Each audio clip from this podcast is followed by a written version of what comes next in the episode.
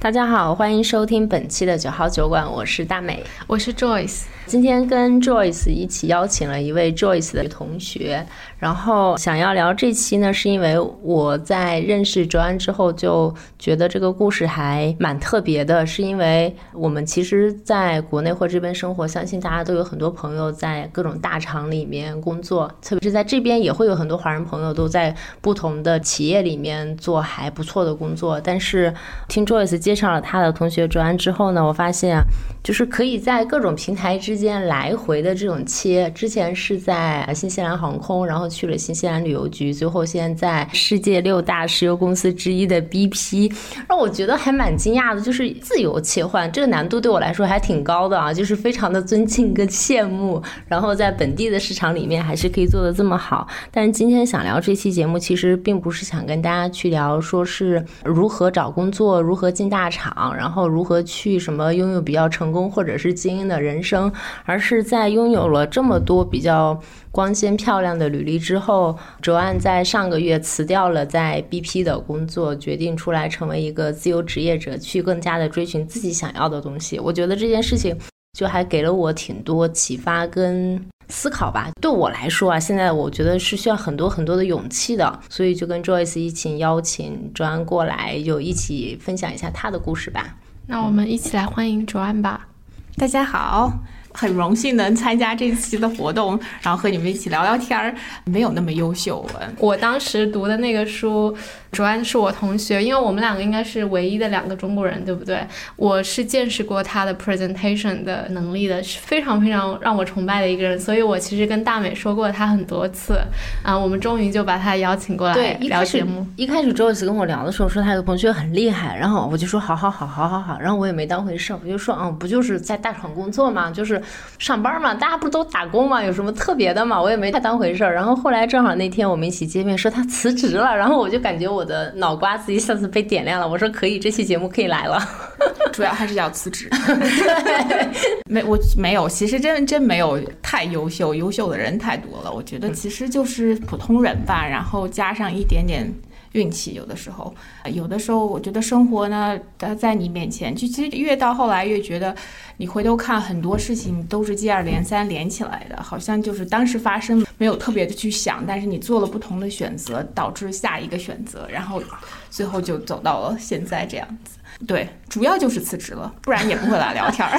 要不然就简简单先介绍一下自己吧。OK，今年是第九年，明年就是第十年在新西兰了，这算是我待了最长的一个国家十一。那前一肯定是在中国出生嘛，然后大学的时候去了欧洲读书，是在读本科，然后毕业了之后嘞，在阿姆斯特丹工作了一年。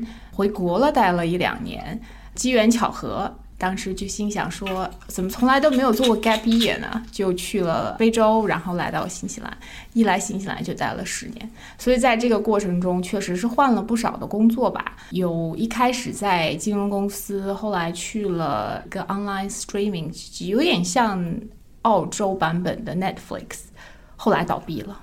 然后去了，原因是因为 Netflix 来新西兰，还是有。后来去了纽航，新西兰航空，在新西兰航空大概待了五年的时间，还蛮久的。然后去了旅游局，然后现在在 BP，在 BP 大概其实时间蛮短的，大概六个月、七个月的时间，所以确实是也算是我最短暂的职业生涯，然后也是最快的一个辞职的过程，所以大。大概就是这么一个路吧，就这么走过来的。啊，我对你刚才说的去 gap year 还是挺感兴趣的。就是我听你说你是去了非洲去了一个 gap year，对不对？对对对，在肯尼亚做义工，大概一两个月的时间这样子，嗯，没有特别的想。其实这是个很好笑的一个事情。那一年在上海工作，然后呢，有一天下班突然之间晕倒了，在公交车站，是听起来非常 dramatic 的一个事。是真的晕倒了吗？是真的晕倒了。然后晕倒了之后就去，还记得特别清楚，我们那个是叫华山医院，对不对？是在上海，然后就在我们公司附近，还不挂了号去看医生，去做了检查，然后发现脑子里面有一个。就其实没有那么严重，但是其实发现了一个小肿瘤吧，算是。但是其实真的没有什么 生命攸关的事情。但是这个医生很有意思，他跟我说：“呀，小姑娘，就去好好过日子吧。” 一下子改变你的人生。你能想到吗？你在二十几岁出头，然后坐在一个医院里，说你当时也是刚从国外回来没多久，然后但是有人跟你讲这样的事，你就觉得啊。那我这是要干什么的？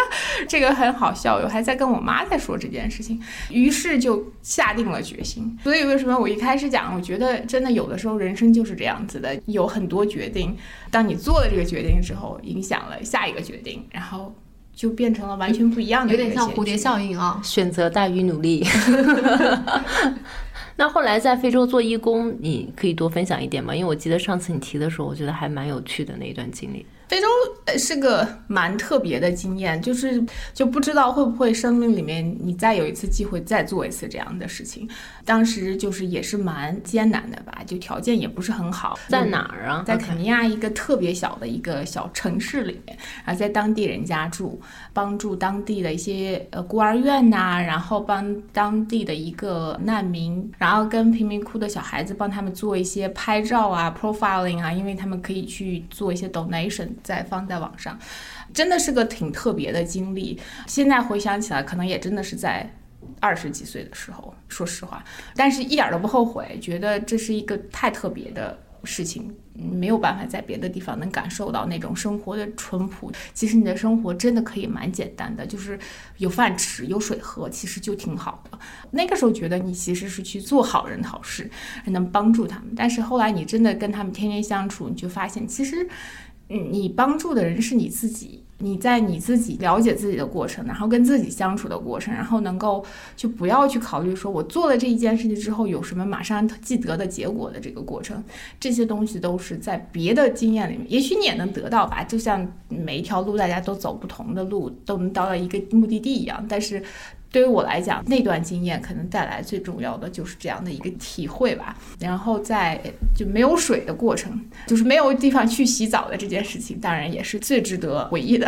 所以是水资源和电是比较匮乏的。其实我现在不能这么讲，这已经是多少年啊？十一年以前的事情了。所以也许非洲其实很多地方已经发展的很好了，但是当年去的时候确实是个，就你基本上也没有什么水，最高记录是七天没有洗过澡，所以。不可复制。我大学大一的时候也去在广西的一个很远很远的地方去支过教。嗯哼。但是我觉得那个时候我也很小，就十八九岁的时候，我觉得那个时候更多的是我想去体验那个过程，我想知道那里是什么样子。然后我们也是就在那里短暂的待了一个多月，可能学校有那么五六个同学一起去了，去了之后是带了一些物资，然后在那个地方所谓的教了一个月的课，可能就是蜻蜓点水的数学、物理、音乐什么英语随便教一教。然后我觉得其实。你根本没有办法在那么短的时间内带给在那个贫困山区里的孩子更多的。价值的，你更多的是都是成全自己，就对我来说是这样的哈，都是只是说满足了我觉得在当下那个阶段我的一个好奇心也好，我自己觉得我想去实现的我的个人价值，或者是就都是一种我要做的这个事情是服务于我的，因为你回过头去想的时候，你一个月能够给他们带来什么呢？真的带不来什么。但是有一件事情我印象很深，就是当时我一起去的那个同学，就是她长得蛮漂亮的嘛。所以他在那个同学那个圈子里就会比较受欢迎，特别受小男孩的欢迎。然后有一个小男孩后来从那个村子里走出来之后，还有一直给我那个同学写信。然后到后来有了电子啊、微信什么的保持联系。后来他们还有在那个小男孩已经成年了吧？那像我们十八岁，那小男孩小学可能就五六岁的样子。然后他们还在广州见过一面，就是让我觉得哦，好像有一些特殊的人群，他可能真的从里面走出来了，跟这个社会产生了更多的连接，去到了所谓的主流的社会当中。在当时那个阶段，对我来说，真的就是满足我个人一个想法的一件事情。嗯，我我也当时也是这样子的一个。会，然后后来有一次在一个学校跟那个学校的校长吧，好像算是，然后跟他在聊天，我就跟他提到这件事情。我觉得，尤其在非洲，让你的感觉是越久越无力，你根本就没有在做什么事情。你就帮他们上了课也好，你帮他们洗了衣服也好，你帮他们换了尿布也好，因为在很小的你孤儿院里面，他们明天的生活还是依然很悲惨，然后依然还是这种状态，然后就觉得这种感受其实是很矛盾的。然后我就跟他在聊这件事情呢，那个老师讲的话我永远都记得。他说，其实你没有必要想你要帮他们解决眼前的人生问题，就明天有没有饭吃，或者是有没有水喝。像你们这些不同的也叫志愿者也好，或者说是来参与的这些小伙伴们也好。你们能够跟这些孩子产生一个联系，然后让他们看到还有其他的可能性，这个世界上还有其他不同的样子，然后有人在生活。当然，我觉得这个是人和人了。有些人可能会觉得这是一个巨大的冲击，我完全不能接受。但是给另一些人，也许就像你刚才讲的那个朋友一样，他那个小男孩，他可能就觉得说，啊，其实我可以有一个不一样的人生。看来我们三个人在年轻的时候都有过，就是去做义工的一些经验。那后来就是同时拿到了非洲跟新西兰两个 gap year 的机会，对不对？对，然后当时其实就是在申请签证吧，可能就是当时心想说啊，那我要不要两个签证一起申请，然后就到新西兰来了。我跟 Joyce 来的原因是一样的，就是都是你，我记得你也是 working holiday，对对对对，他也是 working holiday。OK，那我们三人都是。反正我还记得我当时来真的是一心一意来摘草莓的。然后我第一次面试的时候，我都没有衣服，都不知道穿什么去，然后我就还记得我在一个 backpack 旁边的一家二手店里买了件衬衣，然后去面试的。其实我当时也是，因为我们估计是差不多一届的。我是先去印度做义工，然后也是把新西兰的签证也弄到了。我就是毕业之后不想马上工作，就是我来新西兰的时候，也就是为了就是体验一下农活。哎，我记得我在那个就是你知道那个 baby carrot 吗？小的胡萝卜，我在那个胡萝卜里面摘那个坏的胡萝卜出来，我觉得我自己已经很快了。那阿姨还嫌弃我说你这太慢了。但是我从来就没有机会去摘过草莓，就整个计划都被打乱了，然后就后来就开始上班了。嗯，接接下来一转眼十年了。你从 working holiday 其实也没有体验太多那种去干农活的体验，对不对？完全没有。我还 pack 过苹果，就是猕猴桃什么的，其实还是挺难得的体验的。Anyway，那你后来就是在纽航嘛，然后你在纽航和旅游局，因为这两个都是一些旅游行业的嘛，你觉得你工作的感受是怎么样？因为我其实我个人对纽航啊是有非常好的印象的，就是我只要能买纽航的机票，就是它只要不贵的离谱啊。就贵一些，我都愿意买，因为我觉得不管他的这个旅游的视频啊，还有他的那个客服啊、体验啊，我都觉得特别的好。嗯，我觉得纽航跟旅游局虽然一个是航空公司，一个是政府啊，但是应该算是本地这种传统公司里面好感度非常高的本地企业了。如果你投票的话，我感觉一定会在前十名吧，就是这种国民大厂。嗯，毕竟是有个国家的名字在里面，我觉得 可能是这个原因吧。但是确实肯定是两个相对来说做的非常成功的品牌。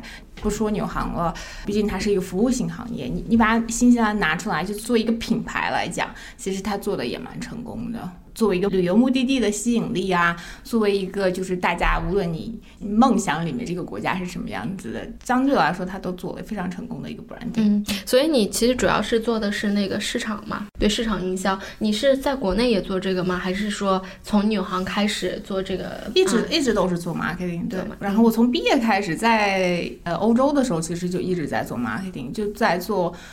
Marketing 不同的部分，因为你说 market 市场营销这个概念，其实它有很多不同的 topic 吧。我其实有一些问题，因为我当时要准备想要移民的时候嘛，因为我是商科，就万金油专业，我其实有在看这个 marketing 这一边的。marketing 的话，就是对我个人来说是一个门槛非常高的一个行业。因为怎么说呢？你像你做不管是 social media 啊，还是一个 content creator，你是要有非常强的这个本地文化的属性，然后包括。写文案的技能吧，我能理解你的意思。我觉得其实以前好像有跟一个朋友聊过这件事儿。我觉得其实最难的事情是你在想，你其实，在跟一群母语是英语的人在做 competition，然后你其实是要你要用你的想法去打动这个市场，是跟你完全是一个不同的语系的，就至少语言环境的这样的人。所以我觉得没错，就是像本地文化背景这些确实是蛮重要的。但是我一直觉得就是说去看你的优势在哪里，就自我认知。知能力其实还是件蛮重要的事情，就是认可自己长处在哪里，短处在哪里。然后我觉得，其实最重要的事情是日常生活来讲，我是一个特别有好奇心的人，就是做什么事情我都蛮想知道到底为什么，或者是这是什么原因造成的，包括背后有什么故事。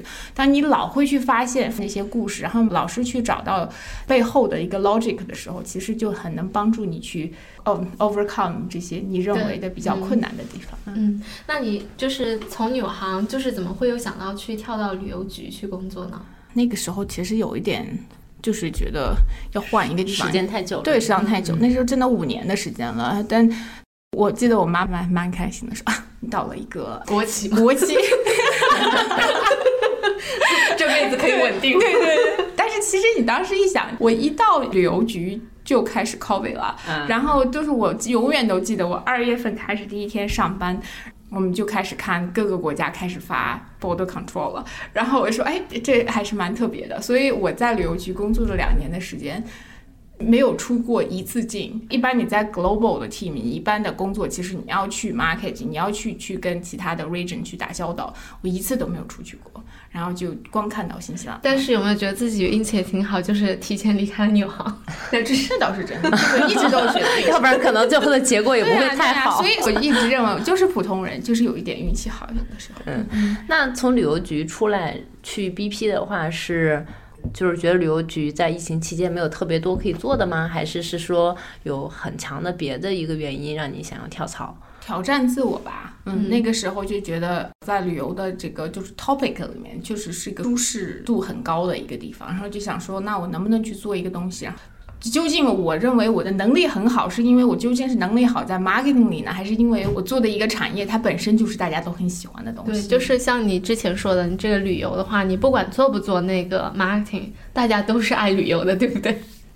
对，肯定是有一个这个基础在里面。你毕竟想到，尤其像在现在，你像 climate change 啊这些这么大的话题，包括大家怎么就考虑 carbon emission，我真的不知道中文是什么。呃，碳排放。就像这些东西这么 popular 的话题，就尤其是在就是西方社会吧，你放在什么？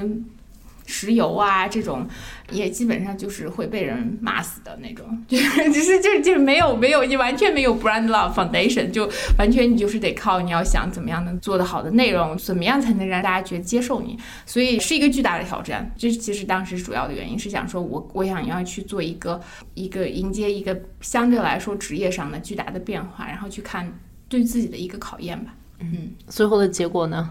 结果那其实我不觉得结果不好，说实话。虽然说我现在选择离职了，但是在过去的六七个月的时间，完成了几个非常好的项目，然后做了非常好的结果。但是我觉得重点是你意识到，就是一个 culture fit 的东西，这不是说中西方文化，而是就是它作为一个这么传统的产业，它生活了这么多年了，又是一个相对来说比较垄断的产业。他所自身带的品牌的这些东西，和我觉得我生我我认为什么是值得做的，什么不值得做的，或者说我怎么样能够做出来更好的结果的，是不是特别契合度不是特别的高？我觉得在这种情况下，其实选择离开，我不觉得是件不好的事情。我觉得我已经做了我能做的事情，在这个份工作做了三个月的时候，我就觉得有些事情不太对，并不是顺不顺手，并不是会不会做事情，而是因为大家。整个公司的一个 culture，大家每个人是平时怎么上班的，你就觉得你完全就是你的速度像光速一样，所有的人还在啊。感受、体验生活就很着急，你知道吗？嗯，其实我有在想哈，就是那天就是我们聊完之后嘛，你说一开始我很诧异，我说一个就是 BP 嘛，这种加油站能做什么 marketing？因为大家对我们来说哪个便宜我们就去哪。后来我回去之后，其实我跟我男朋友讨论一下，他说其实可以做的还是挺多的，比如说你可以去给这些年轻的人啊去宣扬，就比如说像 BP 他们怎么样在这个可持续上面做了一些的贡献。其实这种 marketing 的话。啊，还是挺有必要，因为大家都觉得它是一个魔鬼嘛，就是因为是石油企业嘛。当然，就像你说的，因为它是一个传统企业，你可能想要去改变它，就特别的难。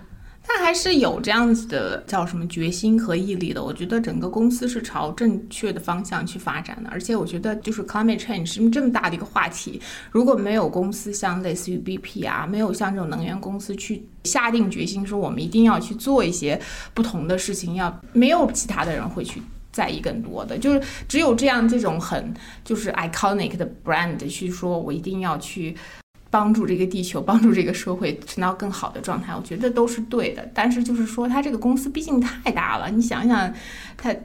几百年的公司，但是就是你想这个概念下，我觉得它要它改变的过程是相对来说很长。回到之前说，其实就是自我的一个认知，对不对？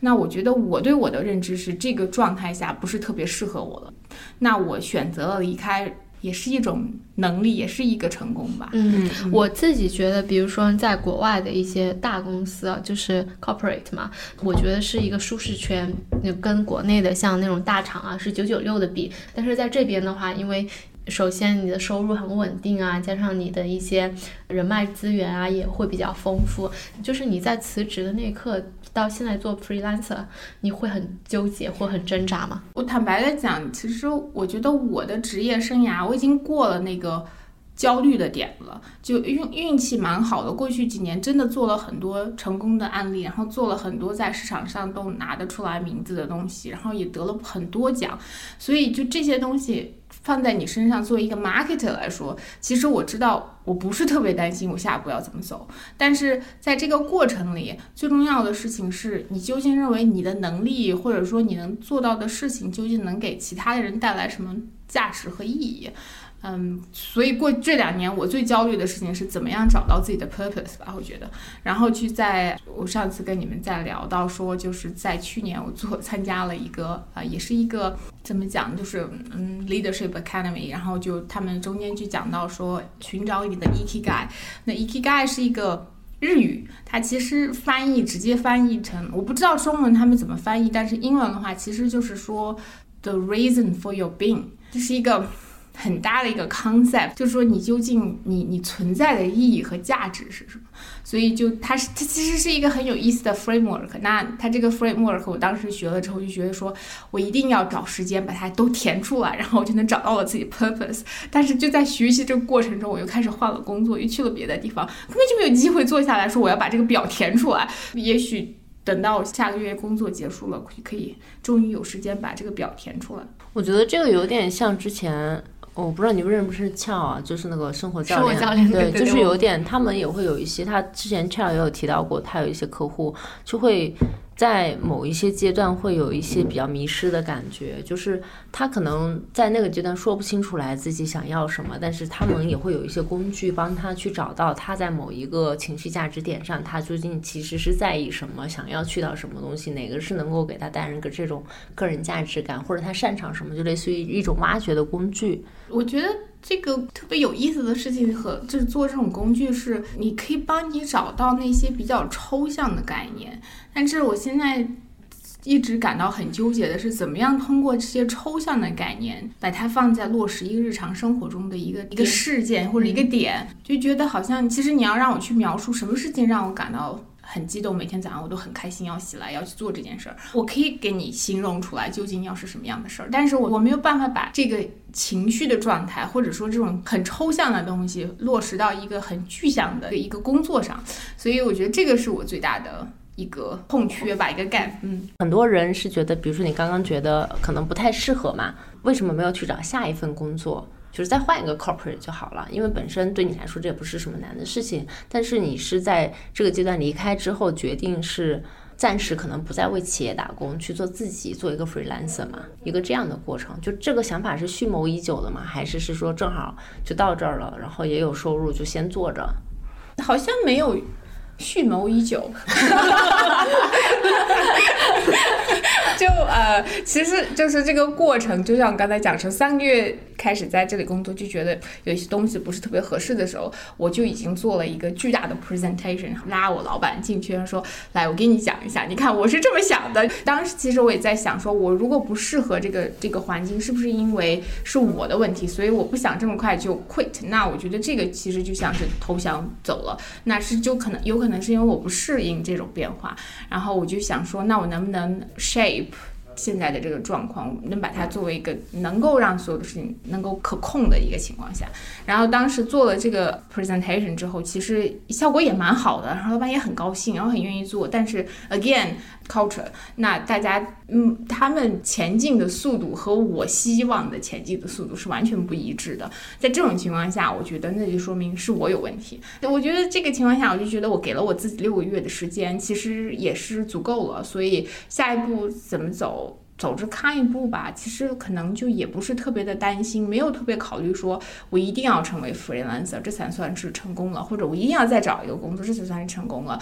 我从去年开始，大概一直都在做一些 freelancer 的事情，也是相对来说运气好，比较谦虚，就一直都其实有客户，也不是特别的说就哎呀，我可能这顿完了就没有下顿饭了。其实你在过去的时间里已经有一些项目进来，然后自己做 freelancer 嘛，然后这种的话其实也是有计划的吗？还是其实就是这么多年的一些职场的经验，培养了很好的 skill，就已经水到渠成的，到最后就其实这些人就都会向你走过来。嗯，确实是是个累积。我其实从来都没有，我还都没有机会给所有的人说啊，我要做 freelancer 了，然后也没有人给我介绍工作，就我一直都没有机会做这件事情。但是好像就水到渠成的发生了一而接二三的事情，所以我才说一直运气好嘛。对，就是像最近几年，像数字游民啊，还有自由职业者，它比较的流行。你会有想说去离开新西兰，说去做一个 digital nomad 这样子，去会去改变你这样生活方式吗？还是有没有其他的一些什么规划？暂时没有，嗯，我觉得就是享受当下的这个状态吧。然后我其实这个人是个 relentless positivity，你知道吗？就是我一直觉得这个是一个特别好的概念，就是这是个特别疲惫的概念。一听到 relentless，你就觉得这个就是这种永远不停歇的那种感觉，特别过分。但是我觉得我是个心里面啊，我是一个蛮乐观的人，就是都是去看一些一些 positive 的事情。所以现在的状况，我也不觉得它是个死局，我也不觉得它是说明哪里没有成功，哪里没有做好。我觉得每一件事情的发生都有它的意义的。那既然它要发生了，我就让希望它是一个是因为一个非常正面和积极的事情，积极的原因导致它的发生。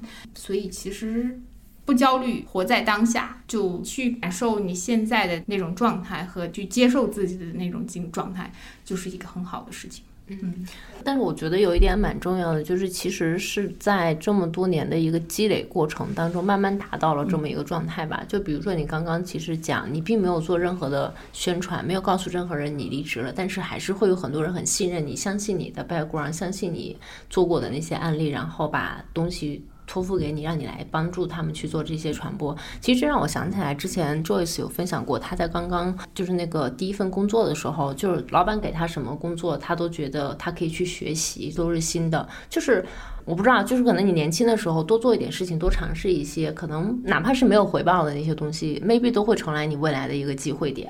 这点我还是挺认可的，因为当时我其实有过一段时间特别迷茫的状态，因为我们做的是 consulting 嘛，就是之前我们在播客里讲过，主要就是给那些我们的这边的 Marie Chas 做一些 workshop，这个的话是非常具备非常强的 sales skills，还有 network，还有包括这个。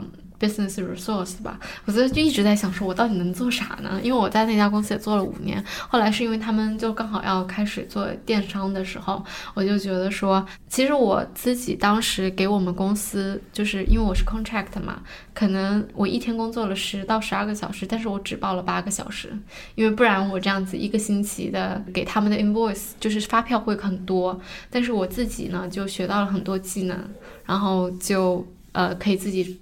独立出来干了，嗯，同意。我觉得其实就是不要太计较得失哦，有的时候是这样子的，嗯。然后我觉得，尤其是特别，我觉得不计较得失，我不知道是不是另一个方面、另一个角度去看，是不是不要有太强的功利心，就不要老觉得你做了一件事情要有一件结果，这个结果一定是钱，或者是用钱来表现的，或者是用一个成巨大的一个成绩来表现的。其实有些时候，其实就是。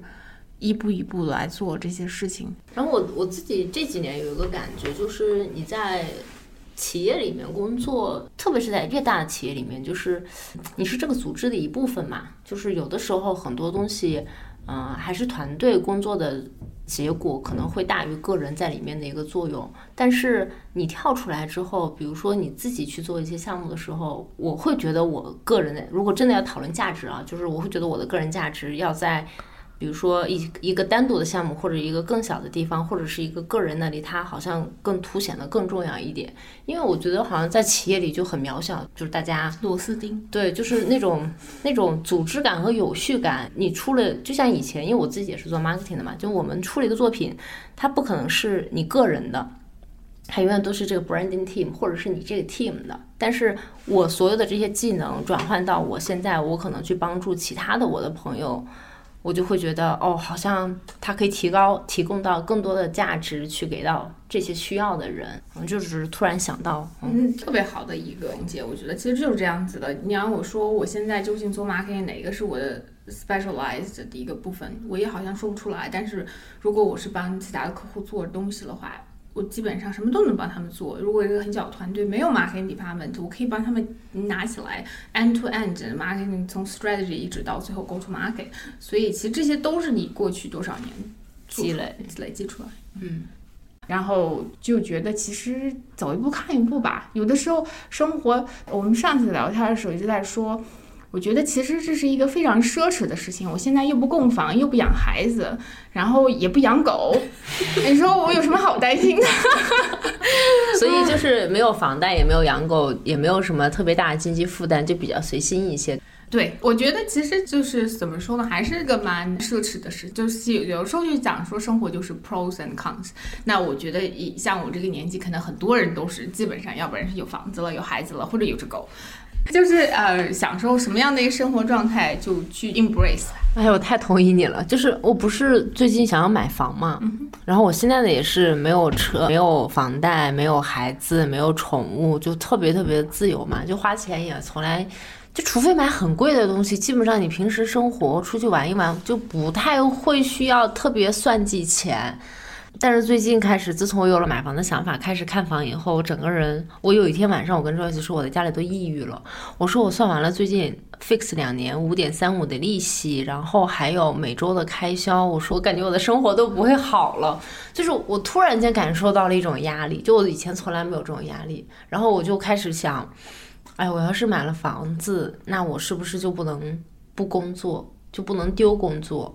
然后就以前我是没有这种想法的，我看他们还房贷也很轻松嘛，就我感觉那我也买个房子，然后就当投资放进去就好了，就很自然而然的就有了这样的想法。但那天算完账之后，我整个晚上都特别特别的抑郁。然后我记得我跟 Joyce 讲了很多话，那天还是我们在群里面，反正我就一直在想，我真的好抑郁，好抑郁，好抑郁。我就感觉一下子就有了压力，就没有了这种自由之身。我我现在其实能够理解你们两个人，就是你刚才说的这个状态，其实是我二零年的时候状态。我当时准备辞职的时候，我就是把我所有一切的开销简化，然后呢，在想说我最基本的生活开销需要多少，只要我能够去 cover 这个生活开销，其实我可以想干嘛就干嘛，去想自己能做什么。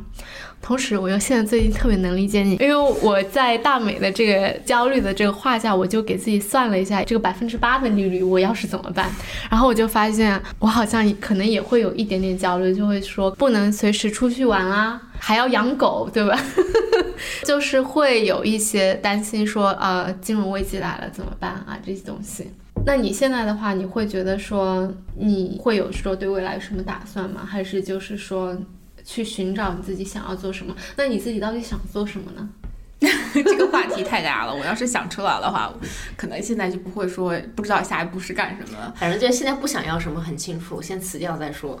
对，大概是这样子。然后而且又觉得，其实我之前回头我再看哈，十几年在职场上，每一次换工作都是有下家了之后才换的，就是你老是想要找那种安全网的感觉，是说啊，我就想要，我就一定要确定。我我知道我想要什么了之后，我知道下一步会怎么样了之后，我再说我不干了。但这次就有一种，那我就先辞职吧，辞职了之后再看。其实也蛮解脱的，就还蛮那叫什么赋能是吗？就觉得很 empowerment，就你可以自己做选择，其实是件蛮好的事情。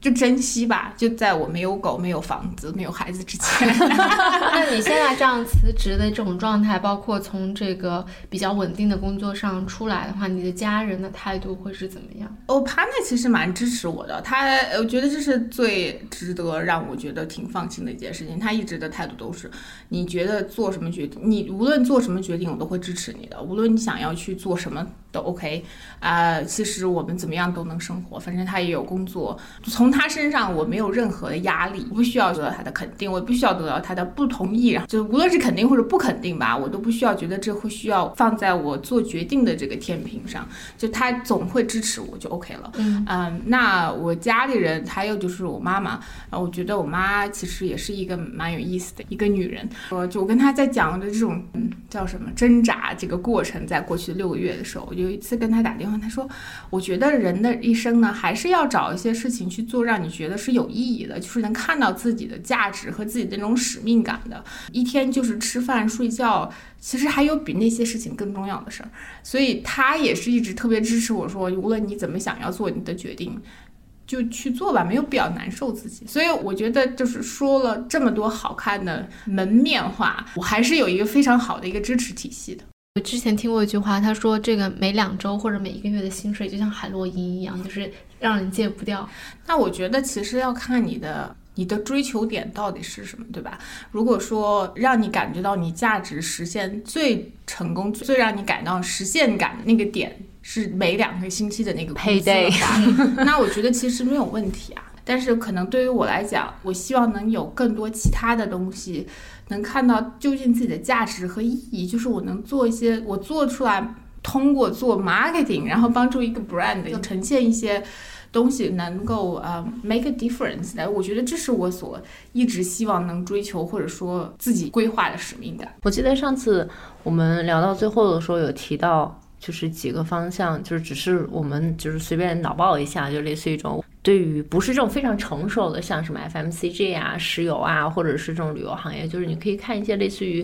比如说什么科技啊，或者是可持续啊这种，因为你要想，你可能做的每一条、每一个 campaign、每一个片子、每一个 EDM，或者是你撰写的每一条 tweet，可能它最后都会让别人来使用这样的产品，在对于低碳或者什么有一个正向的这种发展。因为这种公司通常也会稍微小一点嘛，并不是这种可能几千几万人的这种大的 corporate，然后在里面可能 maybe 可以让你的价值更大的做一些体现，然后你所做的所有的这些 marketing 的东西，最终都能够为可能整个地球讲大了，整个的这个 human being 可能带来一些价值的改变。哦，我想到了我们之前有一期嘉宾，他是。嗯，斯坦哎福，，斯坦福，我觉得他跟你的这个呃使命感 purpose 还是挺像。你可能是从一个 market 的一个角度，他的话是作为一个 investment 的一个角度，就是说你怎么样做一些投资，能够让对这个社会有意义一些。然后他就去斯坦福念 MBA 了。嗯 呃，其实这个跟刚才的那个话题也蛮紧贴的，就是到底对自己的了解程度和包括不要让自己觉得都是是我不对，就是给自己加过多的压力苛责吧。其实是个很有意思的事情，就是说我之前前一段时间在学潜水，然后在学潜水的时候，我第一次上完课回家，然后那个老师就特别的凶，他不是特别的凶，他就是其实说实话，你在水底下十几米，然后你必须要学会怎么样清掉你眼镜里面的水，你要知道把眼镜取掉之后，在水底下的时候，你怎么把眼镜带回来？你不可能，再加上水压，你不可能从十八米一直就冲上来。其实它确实是个很危险的环境，你必须要学会这件事情。回头想一想，老师错了没有？我觉得他也没有错，但是他的教育方案就是。对着我很凶，然后就一直跟我讲，你懂不懂我在说什么？你懂，你明白吗？你不做这个，我没有办法让你下水，你这样不可以。然后他就声调又很大声，我真的就被他吓到了。然后又是在水里，说实话，我也不是什么游泳健将，我就觉得整个情绪，然后整个人的状态就很崩溃。我在泳池旁边就开始哭，然后一些不学了，我要回家，我不待这儿了，我要走。然后就后来好巧，就另外一个教练就是说，你要不来跟我试一下？Anyway，那天上完了课，我回家，回家了之后我就跟我我 partner 在说，就说这件事儿。他问我今天上课上的怎么样啊，开不开心啊？然后我啪就开始哭了，然后然后他就问我你哭什么呀？我就跟他形容这件事儿，然后他就义正言辞的跟我说要投诉啊。怎么能不投诉呢？这这样怎么能教课呢？潜水这么严肃、这么安全第一的事情，他怎么能这样的态度对待你？我们当然要投诉，写封邮件要投诉他。我，当时就心想，我自己没学好，为什么要投诉老师？但是我也没吭声。嗯，好好好，就嗯，好好好。呃，anyway，然后上一周紧接着上一周、上上周吧，什么时候碰到你们了？然后我去，我现在在学开车。哇，十年了，在新西兰没有开车，也是一个记录。你去问谁，谁也不会在新西兰十年不会开车的。然后我就说，我想要学起开车吧。你看，你要问我毕业叫什么，失业了干什么？学开车。